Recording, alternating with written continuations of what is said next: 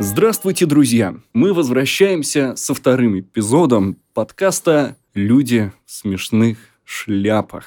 Опросик у нас был интересный. Много людей принимало участие. Вы выбирали, кстати, тему сегодняшнего эпизода. И с достаточно серьезным таким перевесом. Хотя под конец уже не сильно с большим. А, Влад Цепиш, третий, обошел все-таки всех. И Филиппа, кто там у нас еще был, Султана Сулеймана. И, даже Марка Аврелия, за и даже Марка Аврелия, очень как- сильно топили. Я хотел Марка Аврелия, и вот не прошел он. Я агитировал людей. Я знаю, кто-то из твоих знакомых агитировал за Филиппа II. Да. Но У меня есть знакомый, я надеюсь, что он придет сюда рассказать про а, зороастризм, и он очень хотел про Филиппа II. Ну, все-таки как бы люди, знаешь, как-то, наверное, потянулись за знакомым. Как бы, ну, кто? А, ну... Ну, а что ж, за микрофоном Алексей Цветянский, Игорь Олейников. Это второй эпизод «Люди в смешных шляпах». Влад Цепиш, третий. Добрый день, вечер, утро, не знаю, когда вы нас слушаете. Да, мы сегодня проговорим про Влада Цепиша. Он известен больше как Дракула. А, он носил, кстати, шляпу. Ну, шляпу не шляпу, он носил шапочку. Есть известный портрет его, прижизненный, где можно рассмотреть, как этот человек выглядел. С чего начать? В 1463 году, да, я постараюсь избегать лишних дат, но в этот раз она необходима. В Вене э, вышла длинная-длинная песня про Дракулу где она начинается так. Из всех безумцев и всех тиранов, которых я знаю на этой земле, живших с самого начала веков, худшего не видел мир. А С этого момента начинается такая победная поступ черной легенде про Влада Цепиша, про Влада Дракулу, которая зашлась по Европе. Особенно в германских землях возникает огромное количество текстов. В принципе, они все примерно одинаковые. Они повторяют 30-35 э, событий, выдуманных или реальных, или сильно переделанных из жизни Влада Дракулы. Довольно долго они перепечатывались, потом они были забыты. А, кстати, есть также текст, который появился в нашей стране, в московском государстве. Он появился через 10-15 лет после смерти Влада. А Его написал э, человек, ну, русский боярин, диак Федор Курицын, который находился в валашских, ну, точнее, в румынских больших землях. И он написал сказание о Дракуле в воеводе, где также собраны многочисленные легенды, сказания, исторические анекдоты из его жизни. Мы про них тоже сегодня немного поговорим, но немножко с другим подтекстом. Точнее, не с подтекстом, а с интерпретацией. То есть, если в немецких текстах Влад предстает как такой антигерой, злодей, которому приписываются всемыслимые и немыслимые жестокости, зверства и прочее, то в русской версии это скорее такой борец за свою страну против э, врагов, э, который погиб, но автор сказания о Дракуле воеводе скорее его одобряет, чем не одобряет. Пишет, что эта книга была, то есть книгу очень любил слушать Иван Грозный. Ну, конечно, это была не аудиокнига, здесь в роли аудиокниги был некий человек, который слухом читал. Вряд ли он читал это лично, хотя мог. И, возможно, Иван Васильевич чем-то вдохновлялся. Ну, параллели есть. Параллели точно есть. Э, Да, но маленький такой автоп. Если сажание на кол на Балканах было достаточно распространенным явлением, то, например, в Европе это было явление гораздо менее распространенное. И когда один из английских аристократов э, во время войны Рос начал сажать пленников на кол, то его быстренько казнили за излишнюю жестокость. На Руси, кстати, считается, ну, не на Руси, в московском государстве считается, что сажание на кол также использовалось в качестве казни. Но скорее оно пришло не из э, валашских земель, э, а из совершенно других земель от татар. Ну, я произношу слово Валахия. Что это такое вообще? Валахия – это страна, где правил Дракула. Ну, он не был графом, он был э, господарем или воеводой. С- его на- называли правилом совсем не в Трансильвании, хотя в Трансильвании он бывал, видимо, он там даже родился, а в Валахии. Э, Что это такое вообще? Валахия – это часть современной Румынии. Собственно, все в Румыни, румыно-молдавские земли состояли из трех княжеств. Трансильвания, Валахия и Молдавия. Молдавия на северо-восток, дальше от Дуная, ближе к современной Украине. А Молдавия исп- испытывала очень серьезное польское влияние. Трансильвания. Трансильвания находилась за Карпатами, э, за Карпатами и за Карпатскими лесами. Там ее ядром было семь городов, которые были основаны немецкими переселенцами. И Трансильвания испытывала очень сильное венгерское влияние, собственно, она была частью Венгерского королевства. Валахия располагалась южнее, это небольшое княжество на северном берегу Дуная. А население, ну, нам сложно сказать. Мы предполагаем, ну, современные ученые предполагают, что там было население около полумиллиона человек. Это не очень много. Где-то там было чуть больше двух тысяч деревень и 17 городов. Ну, города это не как мы сейчас представляем, такие могучие поселения. Нет, как правило, они были слабо укреплены. Люди, когда стремились бежать от э, набегов, в первую очередь от турецких набегов, они бежали или в леса, или в горы, или в монастыри, которые были гораздо более укреплены, чем города. Большая часть городов это были, они появлялись на месте торговых точек, о чем свидетельствует их название. Например, столица Валахи, Тырговыште, в переводе означает место торга. И большая часть городов точно так же. А Валахия находилась на пересечении торговых путей из э, Центральной Европы в Черное море, оттуда в Азию. Достаточно много немецких купцов было, ну, точнее, купцов из немецких переселенцев. Да? Что они покупали? Кожа, воск, мед, скот, зерно. То есть, в основном то, чем эта земля богата, никакого особого ремесла не было. То есть, если ремесло и было, то оно обеспечивало местных жителей. Что это были за местные жители? Ну, это были и есть валахи. Валахи – это смесь местных древних народностей, потомков даков, которых когда-то завоевывали римляне, и славян. А, а эти люди были очень религиозны, они были и есть православными, при этом они сочетали религиозность с нелюбовью к иностранцам и к инородцам. А, крестьяне живут бедно, идет в 15 веке, когда у нас о котором мы сегодня поговорим, идет закрепощение крестьян постепенно. А, казна, казна наполняется за счет транзитной торговли. Господари, владыки местных земель, облагают податями купцов, и за счет этих податей, собственно, наполняют свою казну и содержат дружину.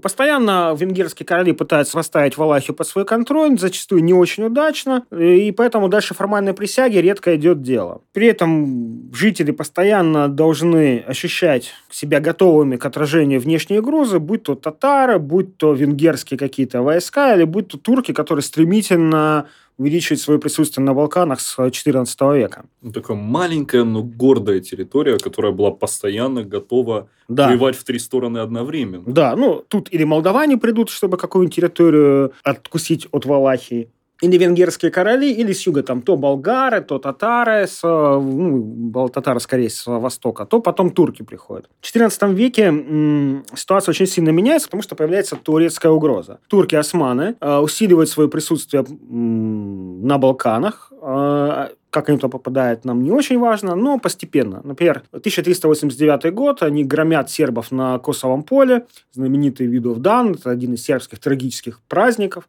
Турки захватывают Сербию, подчиняют себе Болгарию и начинают иметь виды на Валахию ну, как сказать, э, захватить ее им не удается, скорее они на нее влияют, устраивают постоянные набеги, уводят пленных, и валахи вынуждены все время балансировать между двумя такими сильными соседями. С одной стороны, венгры, которые пытаются их подмять под себя и навязывают им свою католическую веру, с другой стороны, турки, которые тоже пытаются их подмять под себя. Вопрос, кто этим правится? Есть местная правящая династия, э, но так как есть два таких вот внешних очень сильных игрока, которые влияют на нее, венгры и э, турки. И те, и те пытаются поставить своего какого-то человека, чтобы он правил в Аллахе. И им это довольно часто удается, потому что идет бесконечная борьба за власть. С чем она связана? Ну, здесь надо сказать, хочу привести цитату. Вы не видите, слушатели, но листиков здесь много. Алексей подготовился очень серьезно, потому что листиков, по-моему, раза в три или в четыре больше, чем было на прошлом эпизоде.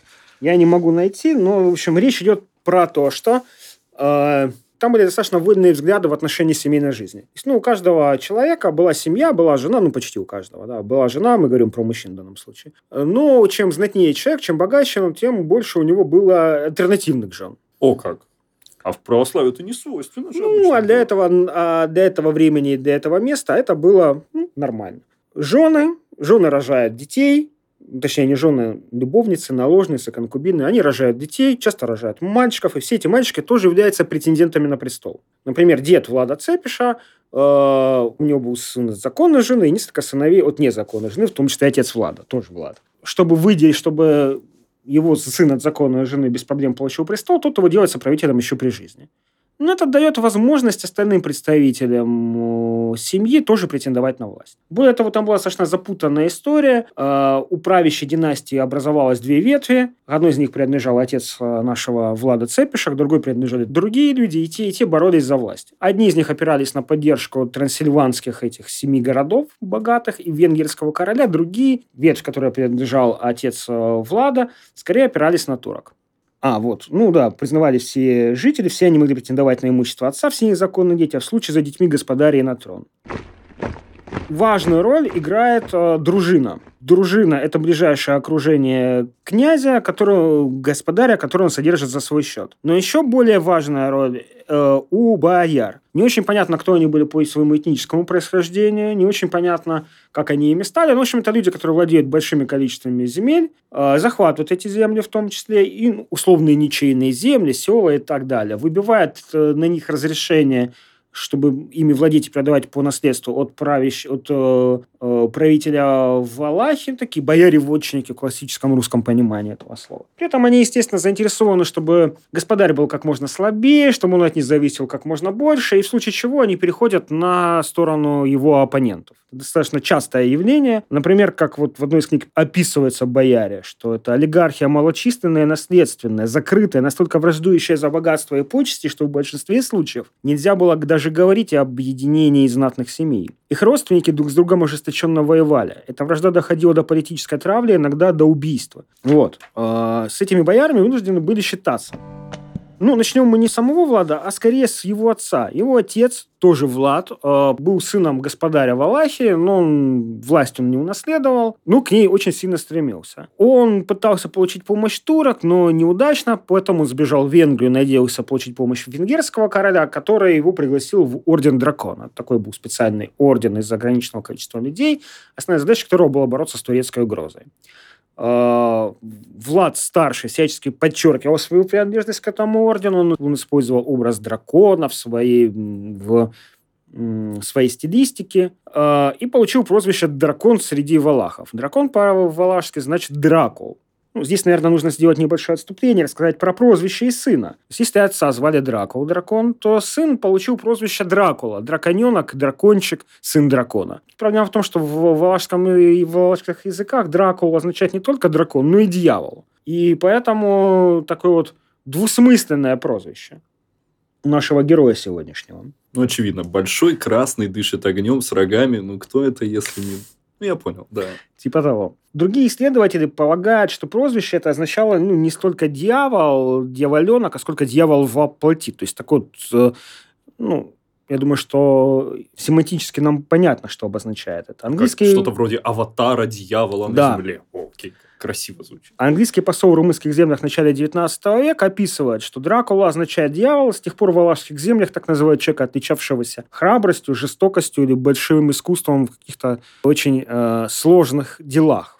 А, сам же Влад себя называл, подписывался в своих документах ИО Влад. Ну, ИО в данном случае это не исполняющий обязанности, а это сокращение от имени Иоанн, то есть данный Богом. Или же он, кстати, он абсолютно не стеснялся прозвища Дракула, он подписывался Влад Дракула. Ну, Дракула, Драгуля, там, ну, различные варианты написания. Прозвище, под которым мы его также знаем, Цепиш, означает колоссажатель, или Влад Пронзитель. При им он не пользовался. Более того, судя по всему, он им не очень дорожил. А, это прозвище вообще, видимо, является переводом с турецкого варианта, э, простите мне мой турецкий, Казыклубей. Это то, как называли его турки. Э, князь-колоссажатель. Именно за, именно за его привычку насаживать на кол. Об этом мы тоже сегодня, конечно же, поговорим. Имя Влад вообще, что оно значит? Ну, мы видим, что имя он наследовал, судя по всему, от отца, которого тоже звали Влад. А, то ли это сокращение от имени Владислав, то ли сокращение от имени Владимир, то ли это сербский вариант имени Влайку, мы не знаем. Э, точнее, вариант сербского имени Влайко. Ну вот Влад. При том, что у него был оппонент, с которым он, кстати, покончил, которого звали полностью Владислав. Э, что происходит, куда делась вторая часть имени Влада, мы не можем сказать. Ну, как-то так. Так вот, отец его живет в Трансильвании, надеется захватить Валашский престол, там у него рождаются сыновья, в том числе Влад-младший. А, отец все время лелеет надежду, он э, пытается использовать то, что он является частью Ордена Дракона, но неудачно. После того, как э, с венграми В результате ему все-таки удалось стать отцу, удалось стать господарем Валахии, но позже он был низложен венграми и бежал куда? Правильно, к султану. И уже при помощи турецкого султана он захватывает власть, отец Влад Старший захватывает власть в Валахии. Но, правда, он вынужден выдать своих сыновей в качестве заложников. У него три сына, и Влад наш герой Влад Младший является средним сыном, и он отправляется вместе со своим младшим братом в заложники в Османскую империю. А где остается старший?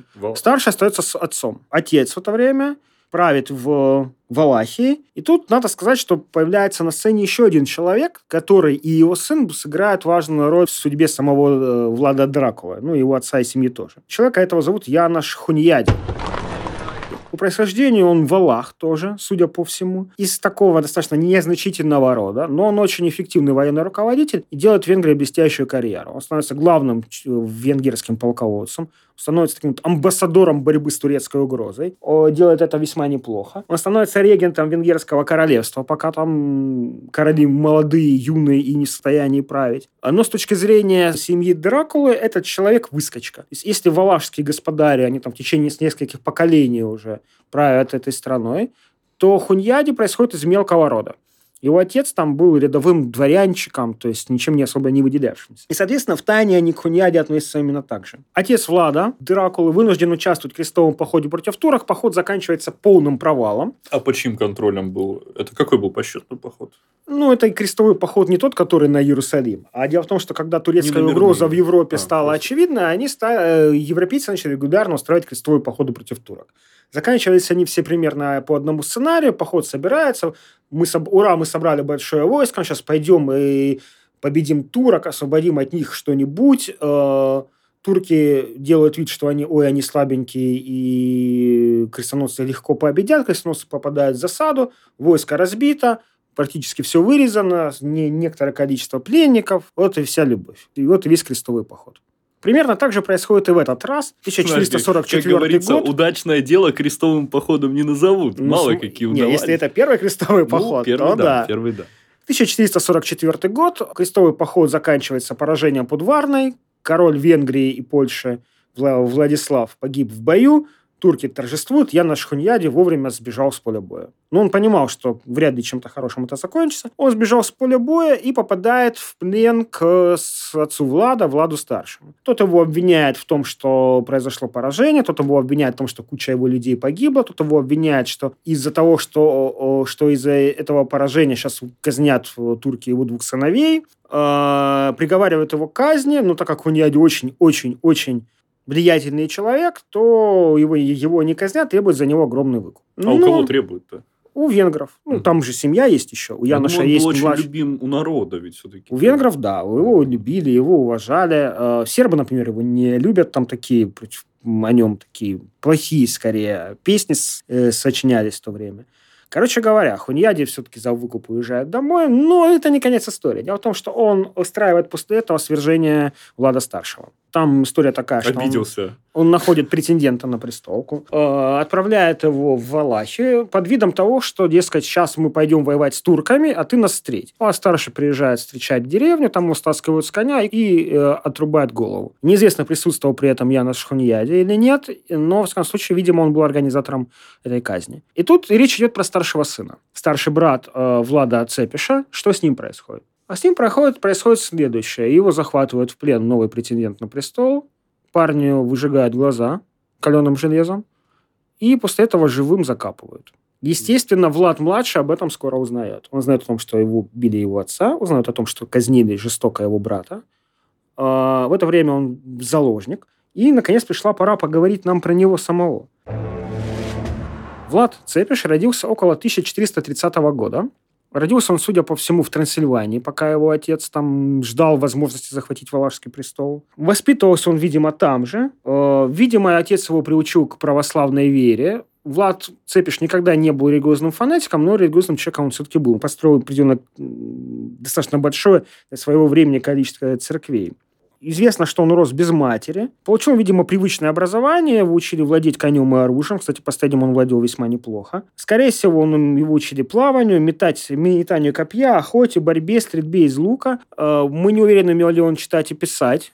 Но, возможно, умел. Ну, это не являлось обязательной программой. Совершенно точно говорил на валашском языке, скорее всего, на венгерском, уверенно рассуждал на турецком, потому что он прожил, кажется, лет 8 в Османской империи в качестве заложника. Скорее всего, мог изъясняться на, на немецком, где диалекте на том, на котором говорили переселенцы в Семиграде. Грей, знал греческий язык и церковно-славянский, потому что на нем осуществлялись религиозные Забавно. Мы знаем, ну, мы не можем с уверенностью сказать, умел ли он писать, но полиглотом он в какой-то мере точно был. Да, в то время это была вынужденная мера, необходимость знать эти все языки народов, которыми ты будешь править и с которыми тебе придется взаимодействовать. Чем он занимался, когда был в заложником? Ну, понятно, что его там учили традиционным тому же, чему учили знатных османских юношей, то есть э, э, владеть конем и оружием, там, бегать, прыгать там, э, турецкому языку и, скорее всего, основам ислама. Но, видимо, он ислам не принял. Uh-huh в отличие, кстати, от его младшего брата, про которого про, про который пишет другое, он держался достаточно отстраненно от э, всех, всех людей, показывал свое высо, огромное высокомерие. Э, его описывают как нелюдимого, грубого и коварного юношу, всегда готового кулаками защищать себя от малейшего намека на оскорбление. А, вместе с тем он видит, э, он увидит в султане некую ролевую модель. Он видит, что, что султан опирается не на знатных людей, а тех людей, кого он сам избирает и которые находятся в его максимальной э, зависимости от него. То есть, что султан может по своей милости казнить любого человека, и никто, никто, никто не спросит, зачем, почему, и в ответ э, не попытается султана убить. И никакого восстания не будет. Будет восприниматься как некая данность. Учитывая тот э, ту политическую зависимость, которой были господари Валахи от э, окружавших их э, бояр, эта османская модель Владу очень понравилась и приглянулась. И, видимо, он пытался ее воспроизводить, когда стал править. Итак, 1448 год. За год до этого убит его отец. Владу лет 17-18. Он очень юн, даже по тем меркам. Султан его неожиданно вызывает к себе. А, знал ли Влад о том, что его отца и брата убили в тот момент или нет, сложно сказать. Но, видимо, в какой-то момент он об этом узнает. И его одаривают и отправляют и отправляют захватывать власть в Валахии. В это время Янош Хуньяди, тот самый, вместе с, с текущим господарем Валахии, тем самым, который убил отца Влада, отправляется воевать с турками на, на злополучное Косово поле. То есть там на Косовом поле вообще регулярно происходили сражения. Мы знаем только, мы помним только об одном, но вот в 1448 году состоялось очередное. Оно длилось несколько дней, Хуньяди не смог его выиграть и в результате вернул, ну, вынужден был отступить. Ну, разные источники по-разному оценивают события. Кто-то говорит, что он потерпел тяжелейшее поражение, кто-то говорит, что он отступил. Но факт то, что он попал в плен к сербам, которые были очень недовольны вот этой его вылазкой против турок. Пока господарь Валахии в это время воевал на Косовом поле, Влад приезжает в Валахию, захватывает там быстро власть, и на очень короткое время он ее сохраняет. Но как только э, господарь Валахии возвращается, Влад вынужден бежать. Бежит он в соседнюю Молдову, Иванова, где, э, поскольку он является двоюродным братом, э, точнее, племянником, племянником местного господаря, он там живет несколько лет. Там он сдружился с сыном местного господаря Стефаном, и когда местного господаря, наконец, убили, э, убил его собственный брат, то Влад вместе со Стефаном сбежали в Трансильванию. Э, через несколько лет Владу удалось убедить Яна Шахуньяди, того самого, который оказался причиной смерти его отца, в том, что он может быть ему полезен. И в 1456 году Хуньяди дает возможность Владу, да, он дает ему достаточно ресурсов, чтобы тот отправился в Валахию и захватил власть. Нравится Яношу, видимо, захватывать Валахию вторыми руками. Да. Влад отправляется в Валахию, в 1456 году, и начинается его второе, самое длинное правление. Он будет там править больше шести лет. А в первом он сколько правил? Э, я думаю, где-то в районе месяца. Маловато. Будет и третье, не очень длинное. Предыдущий господарь бежал и был убит, причем в том же городе, что был убит брат Влада. Это совпадение или нет, мы не знаем. Возможно, он был пленен и специально был убит в том же городе, как месть за убийство брата. Причем Влад приказал разрыть могилу брата. Он обнаружил, что кости черепа были обожжены действительно, и mm-hmm. что тело лежало лицом вниз, то есть что тот был похоронен э, заживо. У нас есть описание, как он выглядел примерно в то время. Описывают его так. В смысле, не брат умерший, а сам Влад. Не слишком высокого роста, но очень мощный и сильный, с жестоким и звериным выражением лица. Большой орлиный нос и дрожащие ноздри, кожа лица чистая и розоватая. Длинные ресницы обрамляли его зеленые, широко распахнутые глаза – а темные густые брови делали их грозными. Лицо и подбородок, за исключением усов, у него, выбрит, у него выбриты. Вздувшиеся вены на висках делали голову еще больше. Бычья шея его соединяла большую голову с широкими плечами, на которые спадали черные кудрявые волосы. Ну, кстати, прям, а на изображениях, на статуях он не выглядит широкоплечим на самом деле. Изображения в основном у нас именно портреты, да, угу. прижизненные. Мы видим там человека с очень большими выпученными глазами, с пышными усами, длинными темными кудрявыми волосами, и у него такой жест, не жест, такое выражение лица достаточно агрессивное, и при этом какая-то такая легкая, даже не пола, четверть улыбки в уголках рта. Как политик Влад Цепиш проявляет достаточно гибкость и ум. Он старается сначала ни с кем не ссориться. Он, с одной стороны, возит дань султану, 10, 10 тысяч золотых монет. С другой стороны, он э, пытается договориться с венграми, что, дескать, эм, он будет с ними сотрудничать. Он своего друга и двоюродного брата Стефана, он помогает ему захватить власть в Молдове и отомстить дяде, который убил его отца. Он поддерживает клан Хуньяди во время конфликта с э, венгерским королем. Э, и тут начинает происходить, бы мы сказали, возможно, странные вещи. Потому что происходит первая его история. Происходит первая история, которая говорит вот именно о его известной огромной жестокости. Пасха 1459 года. Влад уже три года правит, в, ну, почти три года правит в Валахе, и он созывает на Пасху э, бояр на пасхальный ужин. Э, неожиданно, посреди ужина, он выходит и говорит, ответьте, как вышло так, что столько воевод и господ правило в вашей стране. И они начинают как-то отвечать на этот вопрос, что, дескать, ой, мы не знаем, ой, вот так произошло. Вот после этого 500 человек сажает на кол. Хорошо, начало хорошее. Э, это я чуть, я чуть не сказал красивая история, на самом деле красивого в ней ничего нет. А, но это, скорее всего, не более чем легенда. А почему? Ну, у нас есть э, развалины дворца его, и там во дворе явно больше 50 человек на кого не посадишь. Понятно, что никто ни эксперименты не ставил, но все-таки какая-то площадь показывает. Может, он был очень удобным таким, знаешь, рационализатором, там, как размещать колы, там, чтобы там пространство меньше занимали. Есть другая версия истории. Есть другая версия звучит примерно так, что, сказать, собрал господарь Влад бояр и спросил у них, с каким господарем вы успели служить? И самый молодой сумел назвать семерых, а самый старый – двадцатерых. И что Влад говорит? Это вы во всем виноваты. Это вы виноваты, что господари меняются так часто. Поэтому я вас накажу. По одной версии он их сажает массово на кол. Ты же понимаешь, они будешь ты семьями. Угу.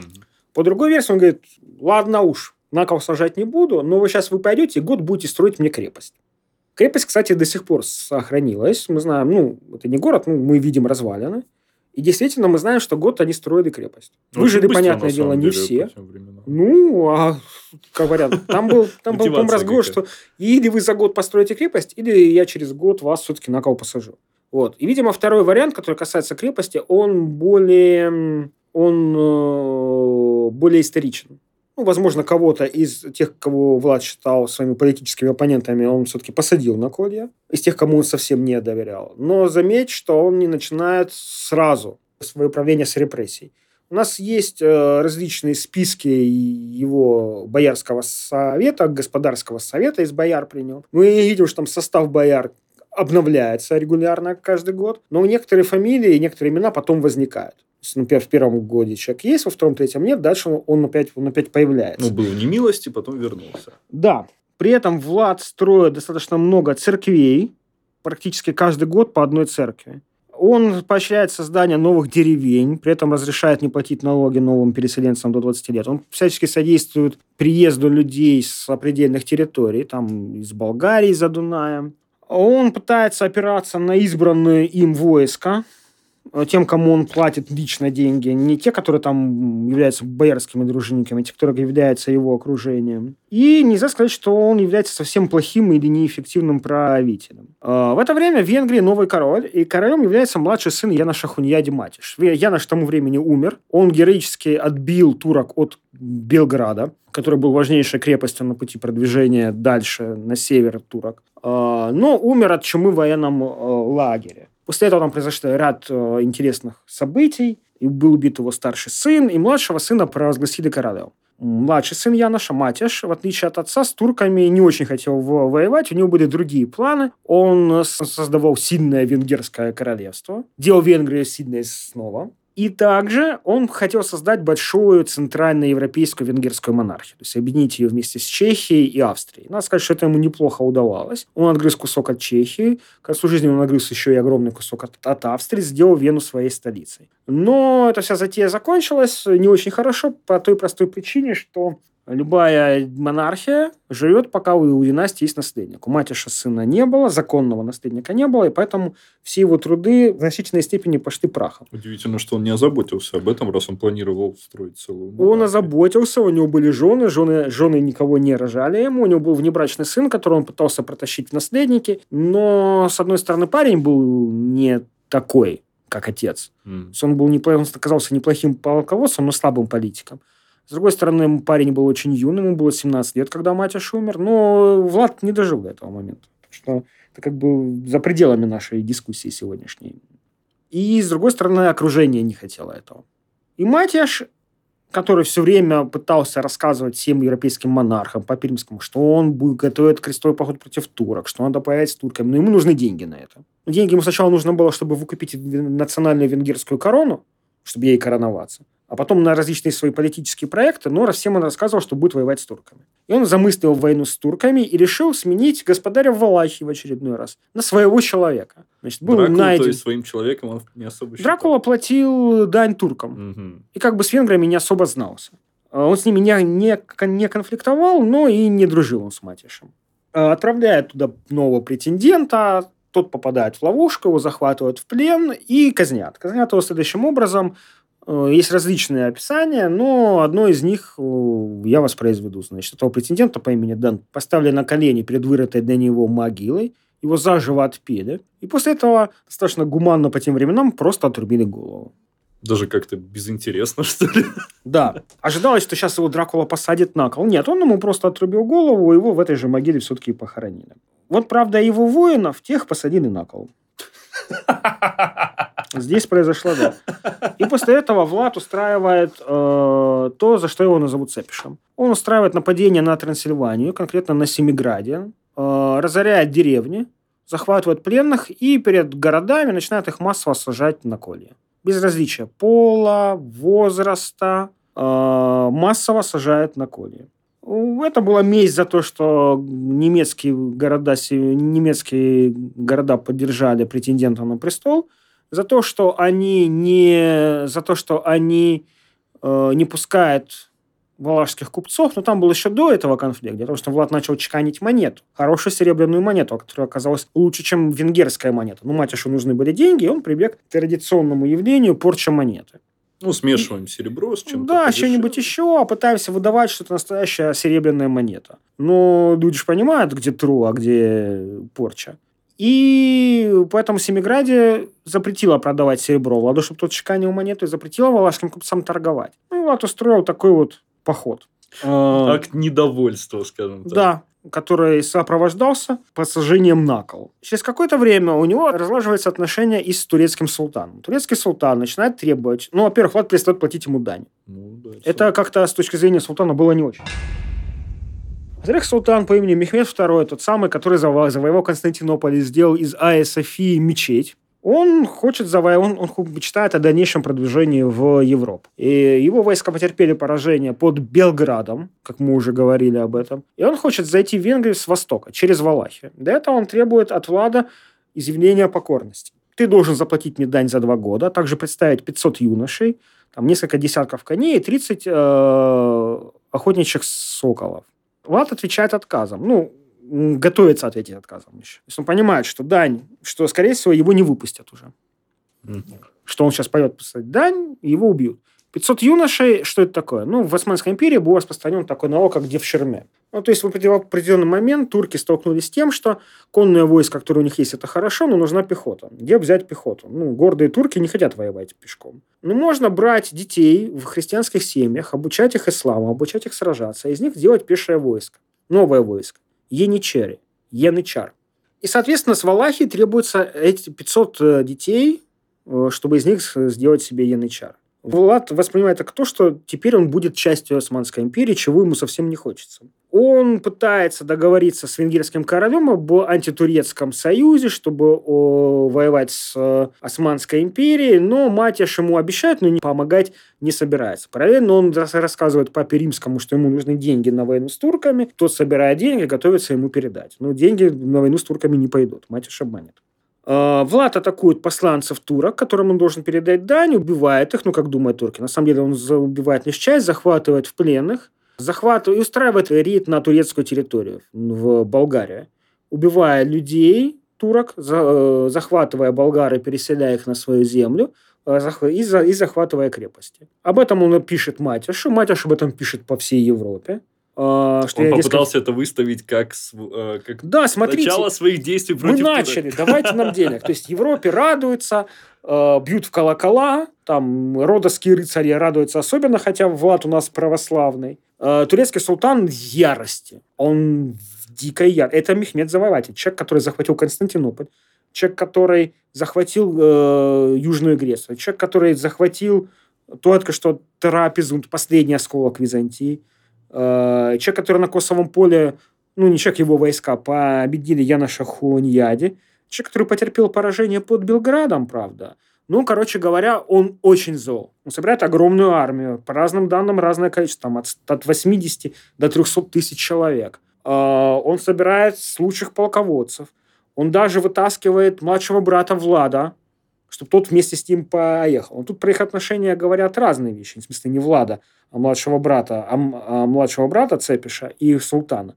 Кто-то пишет, что они состояли в определенной интересной связи. Но так это или нет, мы не знаем. Султан Мехмед отправляется в Валахию. А когда он заходит, его встречает выжженная земля. То есть Влад понимает, что тягаться в открытом бою с этой огромной армией он не может. Он, тактика выжженной земли, население отступает в горы и в леса, Мехмед идет, идет, идет, идет, и тут Влад предпринимает э, на него ночную атаку. Ночь 17 на 18 июня 1462 года Влад вместе со своими войсками нападает на лагерь Мехмеда. Задача очень проста – убить султана убиваешь султана, война заканчивается. У него там есть сыновья, начнется дележка власти, понятно, что будет не до Валахии. Атака оказывается удачная, ну, в каком плане удачная? Много турок убито, э, но перепутали шатер, Влад рванул не к тому шатру, он, ваш, он рванул к шатру визиря, визиря тоже не убили. Э, Султан сам успел вовремя окружить себя охраной, и Влад вынужден был бежать с э, поля боя. Он был ранен в ногу, как пишут, но впечатление произвел. После этого Мехмед как-то засобирался домой, отставив войско самостоятельно сражаться финальная точка, когда войска, когда турецкое войско помощью с Мехмедом, завоевателем, с турецким султаном, подходит к столице, они видят абсолютно пустой город и Лескольев пленные турки, два турецких командира, которые были до этого захвачены Владом в плен, на высоких колах. Повыше. Да, ну, там мы поговорим сейчас, там была особенная логика у Влада Цепиша. Также какие-то истлевшие тела, э, женщины, дети. В общем, это очень тяжелое зрелище. Видимо, Влад поставил все колья, какие у него были, с жертвами, потому что он запрещал снимать с кольев людей. Валашский кольный завод поставил да. на 24 часа, чтобы колья были на Они всех. поставили туда. Также еще там куча пленных турок они не успели посадить на кол, потому что это требует довольно много времени. Вообще, я не буду вам рассказывать про анатомические подробности. Если хотите, можете прочитать. Но это неприятное чтение. Короче говоря, э, Мехмед увидел вот это вот лес конев и был, конечно, очень впечатлен. Они несколько дней хоронили тела. Э, но, короче, военным путем Влада победить не удалось. Но у нас же есть младший брат Цепиша. Его провозглашают господарем Валахи, тот начинает рассылать везде письма, что, сказать, все возвращайтесь, всех прощу, всех приму, казнить не буду, буду миловать.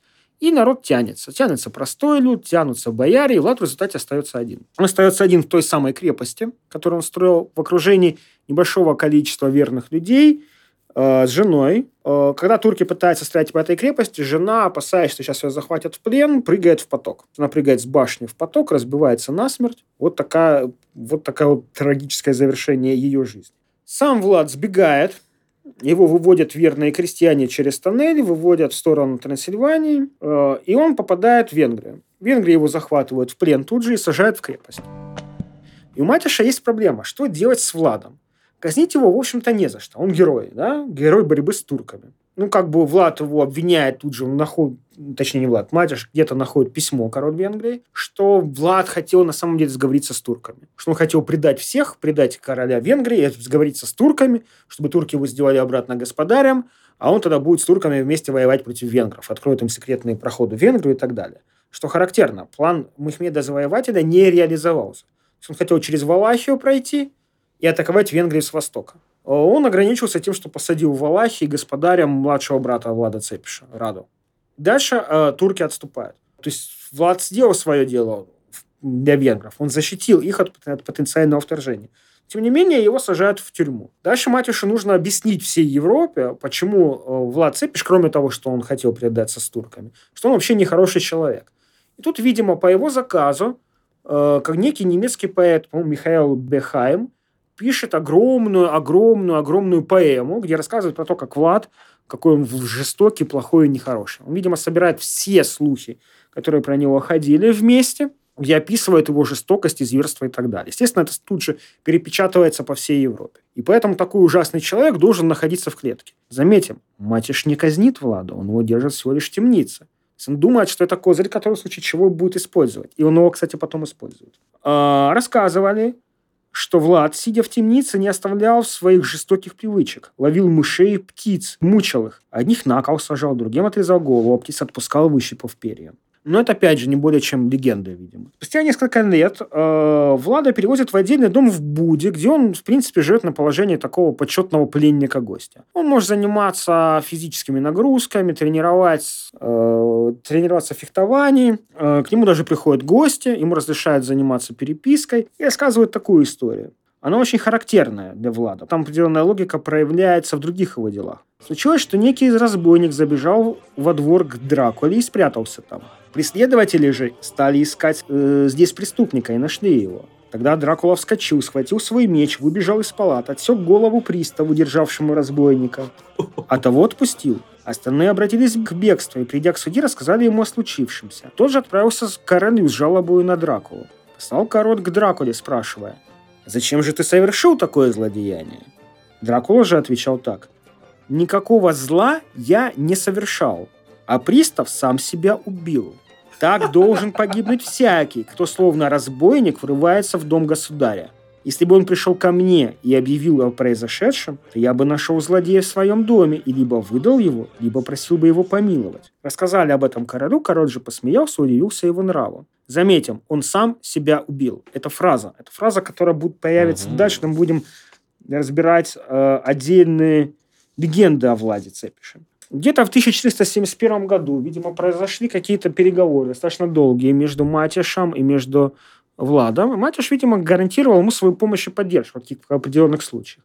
Одно из этих условий э, было принятие Владом католичества, католической религии. Но, правда, в обмен ему обещали руку и сердце родственницам Матиша, его кузине там по материнской линии. Э, и помощь в захвате Валахии. В это же время идет, э, идут переговоры между Стефаном Молдавским, кузеном Влада, его недоброжелателем и королем Венгрии. Стефан долго борется с турками, не безуспешно. Он понимает, что в одиночку сил не хватит. видимо, речь идет о создании единого фронта. Молдавия, Валахия, Венгрия. И нужен вот этот вот центральный, э, в центре э, между Молдавией и Венгрией, в связующем звене Валахии, нужен человек, который будет гарантированно бороться с турками. Потому что Мехмед жив, и Влада он не простил, и вряд ли, э, если Влад станет господарем, вряд ли там будет тишина и покой.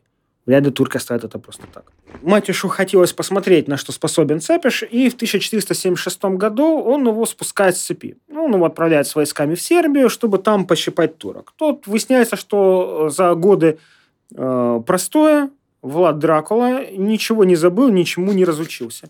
Он проявляет себя как толковый командир и крайне жестокий. Э, хватку он не потерял, режет местное население и турок он успешно, оставляет лесоколев. Такая демонстративная жестокость.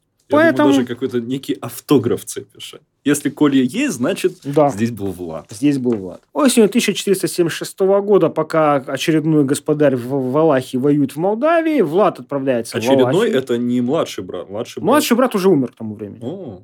Убили Там, или естественные? там, там постоянная смена власти идет. Каждые несколько лет там меняются господари. Ну, я понял, Младшего брата выгнали, военные. потом он вернулся, потом его опять выгнали, потом он попал в Молдавию, на его, его дочку приглядел себе тот самый Стефан, про которого мы говорили. Взял ее себе в наложницы, потом женился на ней, она родила ему наследника. Потом этот несчастный брат Цепиша вернулся в Валахию. Опять там у него не заладилось. Он сбежал в... Буквально за год до этого он сбежал к туркам и там умер. От чего неизвестно, какая-то болезнь. То есть даже они не встретились друг с другом. Нет, Хорошо. то есть, видимо, в тот день, когда э, Влад покинул э, столицу султана, Это был последний день, это когда последний, он когда своего младшего ну, брата. мне кажется, он не шибко переживал по этому поводу. Мне кажется, Ну, он очень хотел его встретить, вот э, когда тот с турками приехал. Мне кажется, очень хотел его встретить, чтобы, от- а, чтобы отрезать ему что-нибудь, а лучше захватить его в плен и посадить на кол. Он же, получается, был вместе с султаном во время той ночной вылазки, да? Он был в том, он был в том войске, но, видимо, не его пытался поймать Влад. Ну, в принципе, это было понятно. Убьет этого брата, найдут другого претендента. Поэтому э, это не решение проблем. Так вот, пока очередной господарь воевал в Молдавии, Влад вернулся в Валахию, захватил власть. И это было осенью 1476 года. Однако в декабре того же года он попадает в засаду и погибает. Обстоятельства его гибели достаточно странные. По одной из версий его убили свои же, по другой версии его... А, по одной из версий он погиб в бою с турками, хотя турок там в это время не было. По другой версии его убили свои же, то ли в результате предательства, то ли потому что э, они приняли его за турка. Ну, Как бы принять его за турка довольно сложно, учитывая, что в лицо его наверняка все знали. То есть, видимо, кому-то очень не хотелось, чтобы Влад вернулся. Или кто-то ему мстил там за когда-то убитых родственников. Вот мы переходим к тем самым легендам многочисленным, которые вокруг него, вокруг его личности есть. А, С чего начнем? С а, нищих, с а, еды из мозгов, с массового колосажания, с чего? Давай э, с нищих. Звучит интригующе. Нищие, значит, рассказывают, что однажды Влад собрал нищих со всей Валахии, угостил их э, ужином, сказал, хотят ли они также есть каждый день. Сказали, да, хотим. Сказал, отлично. В раю вы будете именно так и есть. О, и как. всех их убил. Радикальное решение проблемы с бедностью. Ну, дело в том, что э, подобная история, мы знаем, под- по- подобную историю совершил в XI веке епископ Майнца. Э, поэтому как-то, видимо, история, это появившаяся в немецких текстах про Дракулу, имеет более глубокие, более древние корни. О чем она в нашем случае говорит? Ну, в Валахии было довольно много нищих людей, э, довольно много бедных людей, плюс еще там э, было много цыган, которые не пользовались любовью среди местного населения. И, видимо, Влад активно боролся с этими людьми. И, видимо, он мог при, при, применять вот такие вот массовые казни. Скорее всего, это отражение такого вот стремления валашского господаря к уничтожению вот этих вот попрошаек. Вообще, к ним, нас, ну, тут опять же такой нюанс, что мы не знаем, произошло ли это в Аллахе или нет вообще в целом. Потому что э, эти тексты распространяются в герм- немецких землях в 15-16 веке, когда там идет своя борьба против нищих, когда издаются законы, когда говорятся, что хуже попрошайки человека нет. И что, возможно, это попытка, это такая рефлексия происходящих событий через другого отрицательного персонажа. А история про мозги? А Значит, Влад казнит людей, трупы он сбрасывает в пруд, где живут раки. И дальше тут у меня даже есть в стихах. Надумал Дракул хлебосол тех самых раков им на стол подать, спросив лукаво. Каков на вкус для друга друг? И тут же всех на колья вдруг. Забава так забава. Он казнит бояр, отправляет их на корм ракам, потом этих раков вылавливает, кладет на стол другим боярам, говорит, каково вам есть пищу, которая до этого ела ваших друзей? И дальше в конце вот на Коле вдруг всех. С Колями вообще у него отношения были очень, очень интересные. Ну, в каком плане интересные? Я Он- думаю, надо будет в конце посчитать количество раз, когда мы сказали слово «колья» за этот А, подкаст. Там была определенная логика. Значит, людей низкого происхождения Колья пониже, высокого происхождения Кол повыше, особенно золоченый. Вот, а, самым э, знатным людям золоченые Коли, чтобы, значит, вот э, рассказывают, что однажды некий человек, прислуживающий... А, еще он любил есть. Пос- Поставить Коля и демонстративно есть за ними, показывая, что его этот смрад не смущает. Один человек некий э, прислуживал ему за столом и начал закрывать лицо. Он сказал, что происходит. Он говорит, ну, мне не нравится этот запах. Ну, хорошо, тогда ты будешь сидеть тоже на кол, но выше, чтобы запах до тебя не доходил. При этом из легенд, по которым мы знаем про Дракулу, мы видим, что мы видим, что он при, пытался придерживаться некой справедливости. Ну, достаточно характерная история про купцов и монеты. Приведем одну из них. Некий купец приезжает к, в Торговыще, в столицу. Там он оставляет свои товары на улице, как принято в то время, потому что при Дракуле тишина и спокойствие на улице. Однако, когда он приходит утром, он видит, что у него украли кошель с деньгами.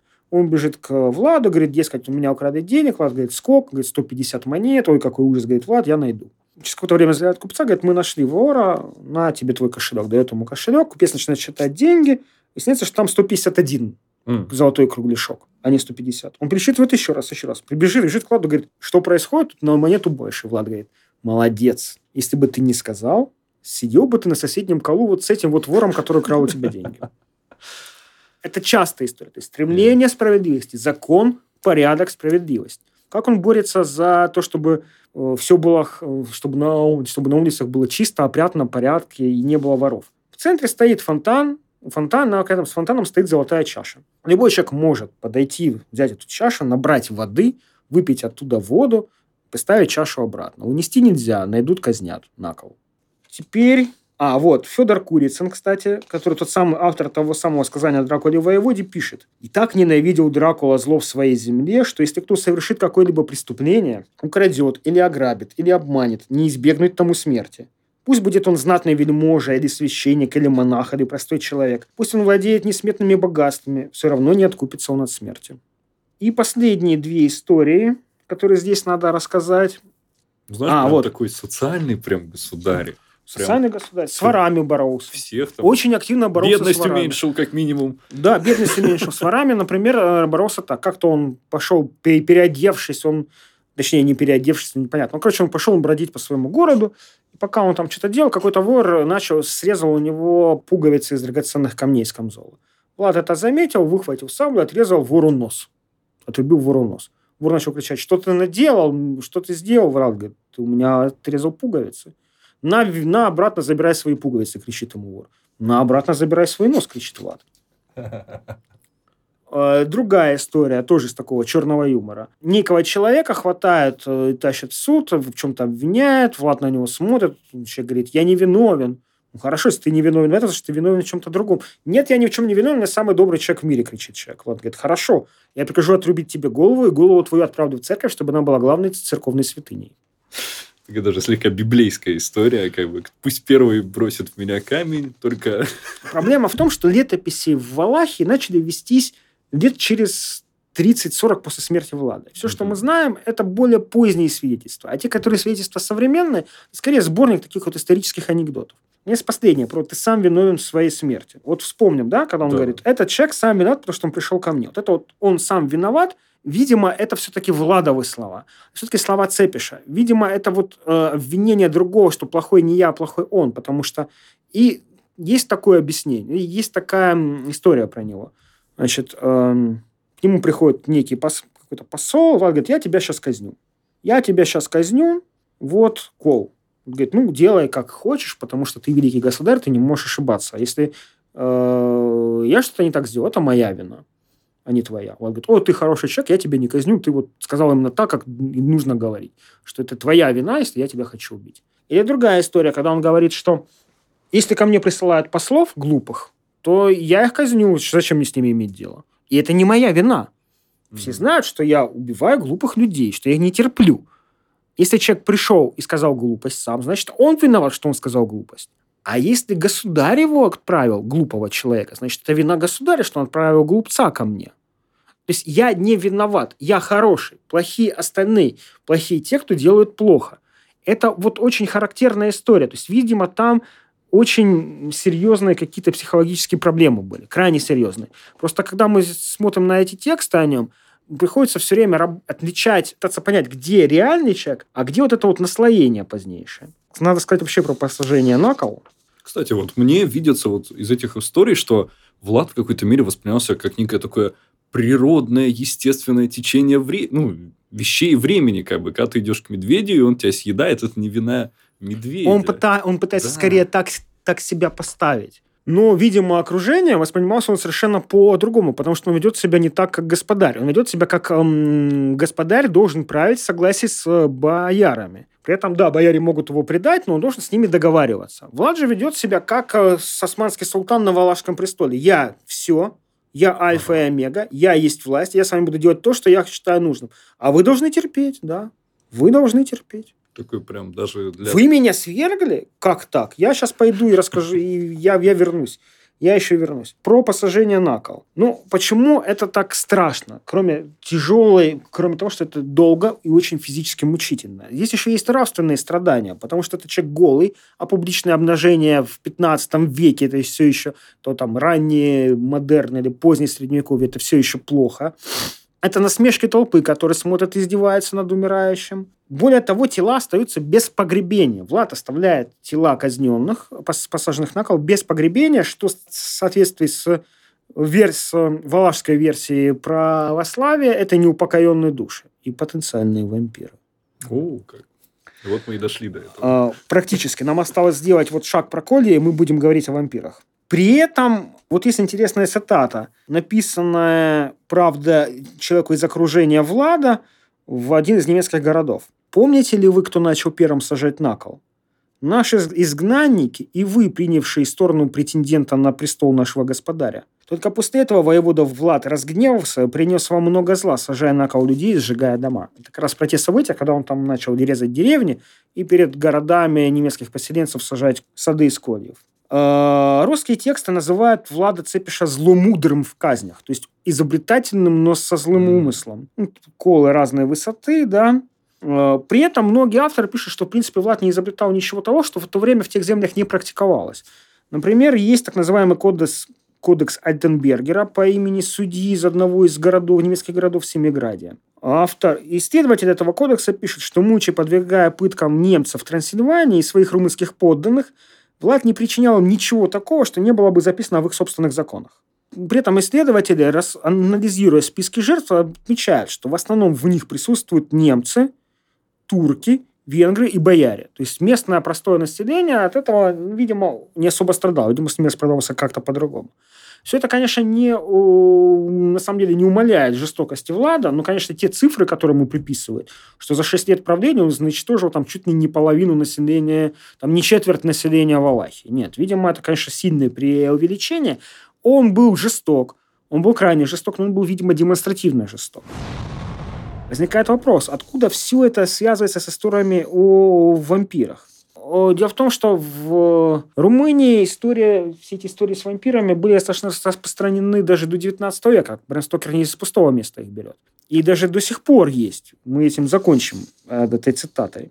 Э, например, в кодексе Валахи середины 17 века пишут так, что об умершем, который может считаться вампиром, и о том, как нужно поступать с ним. Э, некоторые несведущие люди говорят, что когда люди умирают, большинство из них восстают из могилы, становятся вампирами и убивают живых. Смерть приходит внезапно. И дальше там долго рассказывается, как понять вампира, и что вообще это все домыслы. Значит, э, согласно той традиции, есть люди-вампиры, которые могут воскресать и приходить и убивать людей других. Значит, с чем это может быть связано? Э, чем, как можно стать вампиром? Если ты умер, э, если ты был преступником, если ты умер без церковного покаяния, по-моему, без отпущения грехов, если ты сменил веру. Что нужно делать, чтобы с этим вампиром что-то сделать? Его нужно выкопать, пронзить колом, осиновым. Почему осиновый? Потому что она осина – это дерево Иуды так? Вырезать ему сердце и съесть его. Тело желательно сжечь. Это все приправляется еще и достаточно своеобразными религиозными практиками Рома. Например, э, во время поста они ели много лука, чеснока и не употребляли, а там, в общем, ели и жили в проголодь. Чего э, врачи 19 века отмечали у них там кишечные болезни в том числе голодные обмороки и также галлюцинации. Галлюцинации все были примерно одинаковыми. В углу комнаты они видели умерших людей. Соответственно, они считали, что это вампиры, надо пойти раскопать могилу и убить этого, и добить этого человека. Кроме того, исследователи, правда, более поздние пишут, что в румынских землях, кстати, украинских землях тоже, совершенно было крайне слабо развито понимание того, что человека нужно хоронить не сразу. То есть э, человек может упасть в обморок, который там попасть на трагический сон, который совершенно неотличим от э, для непрофессионала от э, смерти. Человека сразу хоронили, потом он приходил в себя в могиле, пытался как-то выбраться, кому-то даже удавалось выбираться. Естественно, его тут же считали восставшим мертвецом, вампиром, который пришел пить кровь и есть мясо живых людей. И, и расправлялись с ним соответствующе. Поэтому те, кто не выбрался, все равно ну, соседи слышат по ночам стоны из-под земли на кладбище, очевидно, что дьявол мучает э, добрых э, христиан, которые на самом деле были не добрыми христианами, а жуткими, э, а жуткими грешниками. Ну, тоже цитата. Здесь существует еще более вредный обычай, которому необходимо положить конец во имя человечества. Речь идет о преждевременных захоронениях. Их обычно находят у молдаван, греков и евреев здесь живущих. С того момента, как им начинает казаться, что один из их друзей, муж, жена, дети или другие родственники умерли, они наспех готовятся к похоронам, не ждут 8, 10 или 12 часов, так как считают его мертвым. Этот обычай противоречит человечности и чужд святости. Не проводится никакого медицинского исследования, не зовут ни врача, ни хирурга, чтобы осмотреть умершего. Умершего зарывают без какого-либо осмотра, кроме того, что кто-то констатировал его смерть. Никто не хочет знать, что бы то ни было о клинической смерти. Я даже смелюсь сказать бездоказательно, что очень многие ипохондрики истеричные женщины, которых полным-полно в Молдавии, были зарыты еще живыми. Это 19 века текст.